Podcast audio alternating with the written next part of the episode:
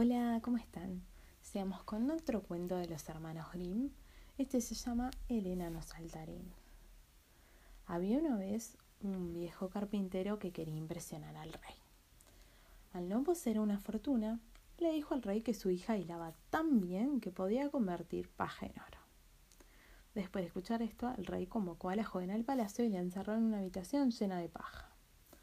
Aquí tienes una rueca y un carrete. Convierte esta paja en oro o te quedarás en esta habitación para siempre, dijo.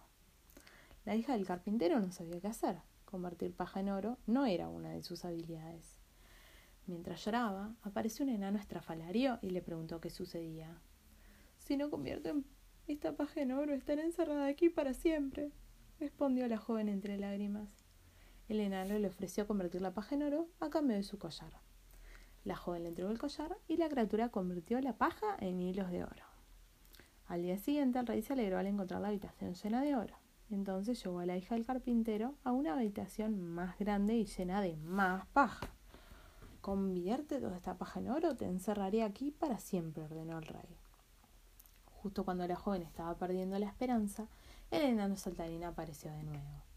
¿Qué me da si convierto la paja en oro? preguntó al hacerse visible. Solo tengo este anillo, dijo la joven, tendiéndole el anillo. Empecemos, pues, respondió el enano.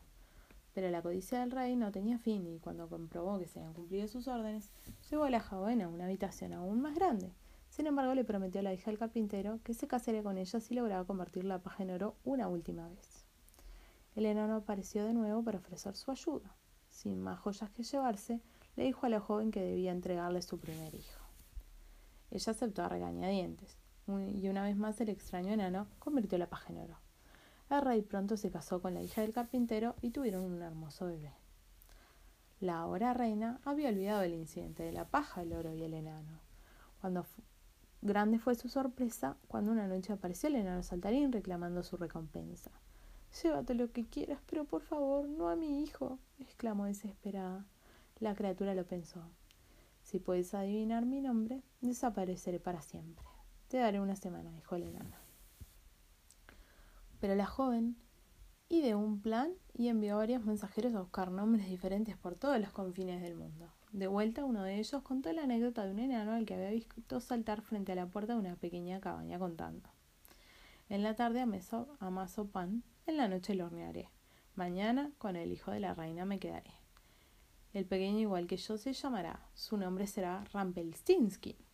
Cuando regresó el enano y preguntó su nombre a la reina, ésta le contestó: Te llamas Rampelstinsky. Y el enano saltarín desapareció para siempre. Y colorín colorado, este cuento se ha terminado. Espero que duerman bien y que sueñen con los angelitos. Hasta mañana.